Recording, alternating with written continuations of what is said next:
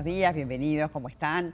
Bueno, hoy es el Día Mundial de la Hemofilia, por eso queríamos hablar de este tema, un tema que nos importa como tantos otros para el buen vivir, por eso invitamos a Joaquín Salón, presidente de la Fundación Douglas Piquinela, papá de Juan Diego, además involucrado en el tema que nos va a ayudar y nos va a dar luz porque muchas veces cuando tenemos de repente un familiar entendemos más, pero la prevención, el diagnóstico, como en tantas patologías, es súper importante. Así que bienvenido, gracias por estar. Muchas gracias por este espacio tan importante para poder dar a conocer este tipo de, patologías. Y aparte hay, hay este, una tasa en el país, hay como 100 niños, ¿verdad? Afectados con, con hemofilia y después el resto son adultos, en total son unos 250, pero hay diferentes tipos, vamos a aprovecharla con vos para, para que todos entendamos bien de qué va. Exactamente, el universo poblacional es de más o menos 280 pacientes con hemofilia A y B, de esos 280 son aproximadamente 100 niños, y el resto son adultos, pero el dato interesante es que por cada paciente hay 5 mujeres portadoras.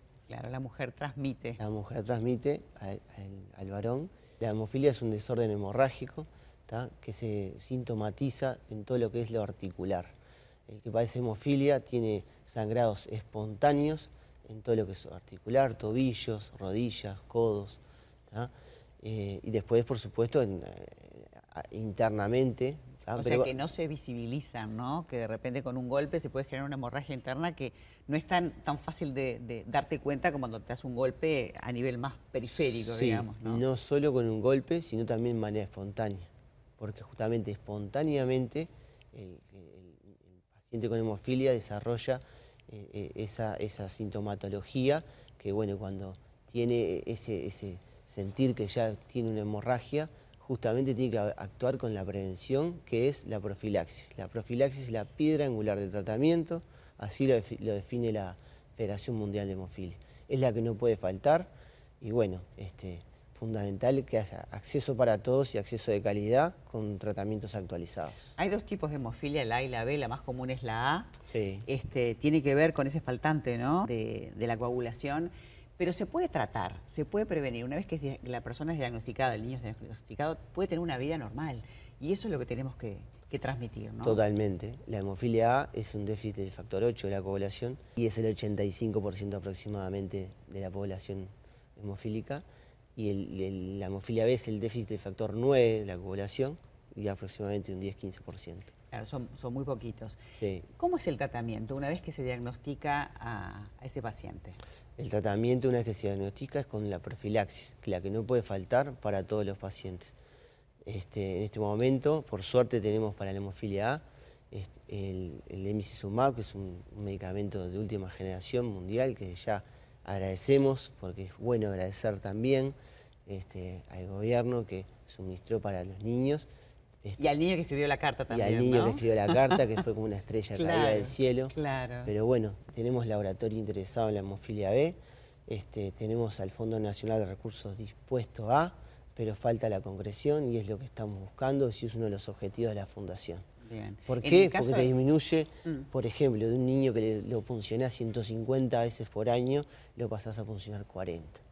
Es mucha la diferencia. Y aparte es diferente la administración, es como subcutánea, es una cosa más, más suave, ¿no? Subcutánea es para la hemofilia A, pero vos fíjate que para la hemofilia A pasás de dos, tres veces por semana, intravenosa, pasamos a subcutáneo con este ve 28 días. En un niño, de tenerse que estar inyectando, que bueno, ya se empiezan como a acostumbrar, pero no es, no es divertido, digamos. Entonces, es el antes y el después. Claro, les cambia totalmente. Pero además les cambia totalmente y eh, les cambia totalmente para aceptar la enfermedad, para amigarse con ella y para que el resto de la vida, pues son enfermedades crónicas, convivan con ella y no la rechacen. Y cuando uno rechaza algo, sabemos que tiene un montón de connotaciones que no son nada buenas. ¿Cómo, ¿Cómo, es y cómo fue ser papá de un niño, de un bebé con hemofilia, no? Que lo tenés que cuidar porque los niños saltan, corren, se golpean, digo, son niños.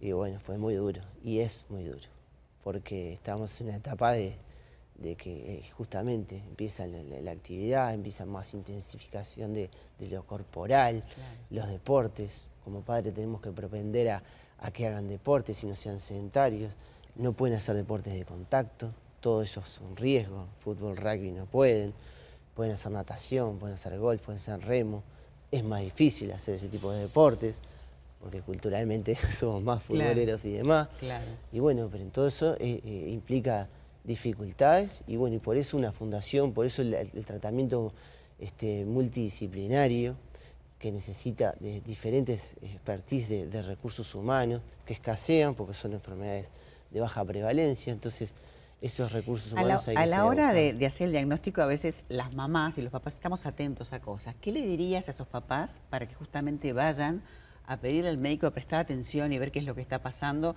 Hablamos de sí la hemorragia, pero, pero ¿qué otras cosas podemos ver en los niños como para ayudar a que se diagnostique más prontamente? Les diría que ante la primer sospecha que tengan de antecedente familiar de una enfermedad hemorrágica, que puede ser la hemofilia, puede ser el von Willebrand, puede ser la telangiectasia hemorrágica hereditaria, síndrome de Bernard-Soulier, tantas otras que justamente se atienden en el Perrier-Rosell, ante cualquier sospecha que tengan por antecedente familiar, recurran al centro de, atención especializado y o, si no hay antecedente familiar, porque de repente vieron que que tiene hematomas, que se cayó, o, por ejemplo un bebé que se sienta nomás y ya, y ya, tiene hematomas, hematomas frecuentes, frecuentes ahí tiene que consultar. Uno piensa, ahí lo apretaron, lo agarraron. Bueno, esas son cosas como para prestar atención, ¿no? De ir a consultar y decir, mira, si hace hematomas como para...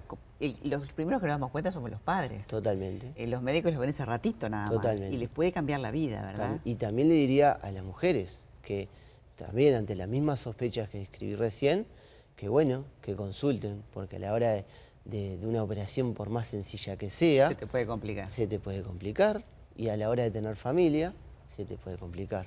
Entonces, este, compartir ese conocimiento, tanto a nivel de, padres, pacientes, como de profesionales de la salud, es tan importante. Ojalá estén acá presentes las drogas para tratar los dos tipos de hemofilia, si la ven o la tiene, que prontamente sea y que las leyes que están en papeles se cumplan también, ¿no? Con respecto a las policlínicas y también que llegue al interior del país, que probablemente este, eh, es donde, no te digo que hay más riesgo, pero uno tiene como, como otro estilo de vida que, que, no está bueno si no sabes si tenés esta patología. Totalmente. Joaquín, gracias por venir, porque no hay nada mejor que celebrar el día de esta patología, hablando de todo lo que hace falta, hablando de diagnosticar. Muchas gracias.